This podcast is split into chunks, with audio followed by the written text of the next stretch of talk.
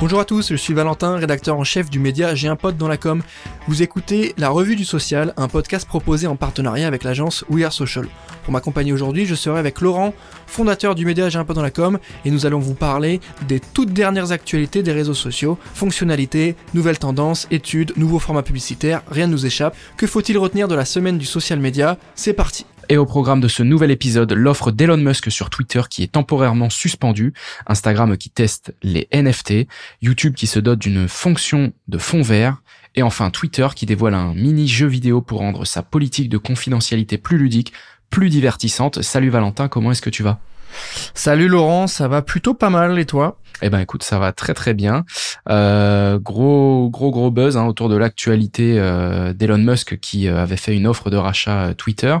Et on vient d'apprendre là il y a, il y a quelques jours que euh, c'est euh, temporairement suspendu. Est-ce que tu peux nous en dire un petit peu plus? Bah ouais, carrément. C'était l'actualité des semaines passées. Hein. Euh, c'était l'offre de rachat de 43 milliards de la part du milliardaire américain. Euh, ce rachat est, comme tu l'as dit, en attente, en stand-by, suspendu. La raison, bah, c'est simplement euh, la vérification du nombre de faux comptes et de spam sur la plateforme. Euh, le milliardaire américain a envie de savoir vraiment qui est derrière les comptes, est-ce qu'il y a un pourcentage important ou pas de faux comptes.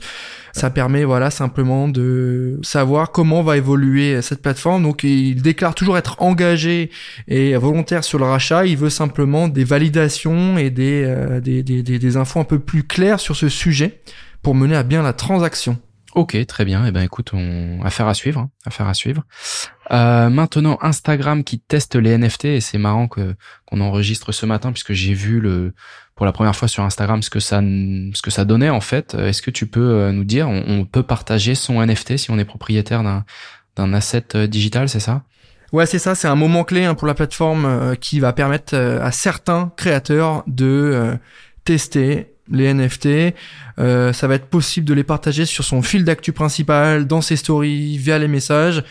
Il euh, n'y a pas vraiment de frais associés au partage d'un NFT sur euh, sur la plateforme, vu que les blockchains sont prises en charge lors de la mise en valeur du contenu. c'est intéressant de voir que Instagram se positionne. Maintenant, est-ce qu'il y aura un usage?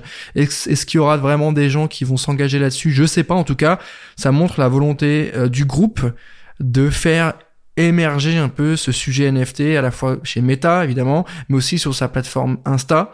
Euh, on va regarder comment ça va évoluer. Évidemment c'est une solution pour les créateurs de pouvoir mettre en avant un peu plus leur créativité. Maintenant à voir si ça prend Ouais, c'est ça. Et puis après, à voir, euh, euh, bah, du coup, qu'est-ce que ça donne si euh, un NFT passe d'une main à une autre, d'un utilisateur à un autre? Est-ce que voilà, ça supprime la publication? Est-ce que voilà, c'est vrai que c'est des choses en général quand tu publies une photo, tu la laisses dans ton feed. Mais est-ce que si t'es plus propriétaire du NFT, Instagram va laisser le NFT C'est c'est le genre de choses qu'on a hâte de voir. on passe maintenant à YouTube qui se dote d'une fonctionnalité de de fond vert. Donc c'est a priori plutôt pour les shorts, c'est ça? Oui, c'est ça, c'est la, la, le format short, hein, donc euh, le format court de, YouTube qui a mis en avant plusieurs fonctionnalités, notamment la fameuse fonction écran vert. C'est ce qu'on a déjà sur euh, TikTok, il me semble. C'est un outil, voilà, une feature qui va permettre aux users euh, d'utiliser une vidéo YouTube ou YouTube Short de 60 secondes comme arrière-plan c'est ce que fait un petit peu pour ceux qui nous écoutent pour bien se projeter. Voilà, c'est ce que fait un petit peu voilà Hugo décrypte. Il reprend une vidéo d'actu ou autre, il la met derrière et il la décrypte, il l'analyse ou en tout cas il en parle. Donc cette possibilité de mettre euh, en arrière-plan une vidéo, c'est pas mal pour les créateurs dans la mesure où euh, il y a moins forcément de travail de montage, il n'y a pas besoin d'avoir un vrai fond vert chez soi et ça permet euh, de travailler plus facilement l'édition des textes, pas avoir d'enjeu d'éclairage. Euh, tout ça est réglable directement sur l'outil de montage, donc c'est quand même particulièrement pratique.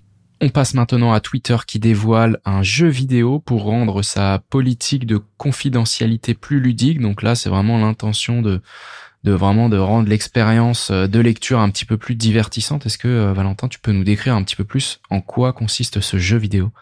Ouais, alors effectivement, parler de jeu vidéo là, c'est un bien grand mot pour ce qu'on va évoquer ici. C'est plutôt une sorte de gamification euh, qu'on a appelé euh, Data Dash, où l'objectif est de sensibiliser les internautes sur les collectes d'informations de la plateforme et euh, essayer de comprendre et leur faire comprendre comment ces datas sont utilisées et exploitées. Donc c'est faire passer un message pour dire ok on prend un peu de data, Mais pas de panique, on l'utilise bien, euh, avec une forme un peu plus engageante et un peu moins, tu sais, conditions générales d'utilisation. On sait qu'on les lit pas, on sait qu'on les coche. Maintenant, il y a quand même des infos importantes à l'intérieur, notamment sur notre vie privée, nos data, etc. Donc voilà, c'est la volonté de Twitter de rendre ça un peu plus accessible, un peu plus clair et un peu moins boring pour faire en sorte que tout le monde quand même comprenne un peu ce qui se passe par rapport aux data. Ok, très clair. Merci Valentin pour toutes ces explications. On arrive à la fin de cet euh, épisode de la Revue du Social. Je vous dis à très bientôt. Je vous rappelle que cette euh, Revue du Social est un podcast en partenariat avec l'agence We Are Social. N'hésitez pas à vous abonner à ce podcast pour recevoir euh, une notification lors de la publication des nouveaux épisodes, de laisser 4, 5 étoiles si le podcast vous plaît. Et quant à moi, je vous dis à la semaine prochaine.